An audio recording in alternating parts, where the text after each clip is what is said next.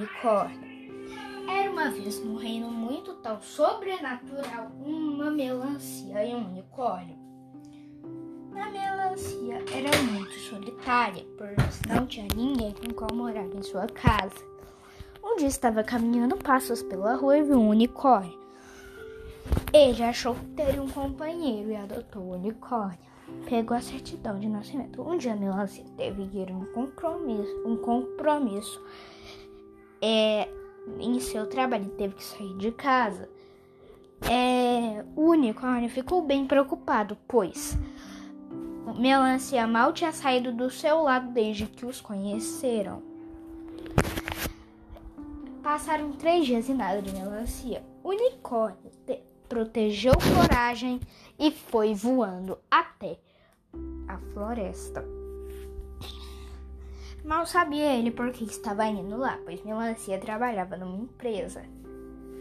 Mas após voar, ele estava voltando por outra curva diferente, avistou Melancia. Sem pensar o que Melancia estava fazendo derrubado no chão, ele resolveu chamar assistência médica, só que suas patas eram gigantescas redondas e ninguém e ele não falava humano. Então ele teve que usar suas marchas do seu lindo chifre para poder ajudar. O chifre deu cal e conseguiu ajudá-los. Chegando lá, descobriram uma farpa de aranha radioativa, com qual era muito grave e muito raro. Ele ficou extremamente preocupado após ter visto aquilo. Mas Melancia acabou ficando bem.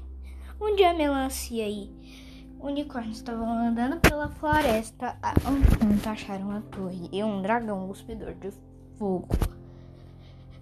Mas não era um dragão cuspidor de fogo, não. Parecia ser de fogo, mas não era de fogo, com o qual eu disse era um dragão que gospia oficialmente é confete. Mal entenderam o que estava acontecendo naquele mundo, mas foram mesmo assim para cima.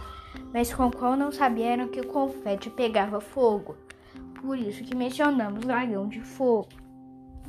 Eles pegaram um pouquinho de fogo e ficaram bem quentinhos. Melancia conseguiu salvar a princesa e viu o rosto da bela Melancia.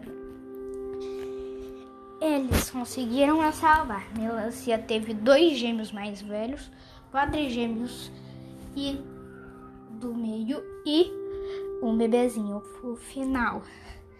Após ter a salvados, acabaram parando no hospital porque os radioação do confete era bem grave. Mas mesmo assim, se casaram e viveram felizes para sempre.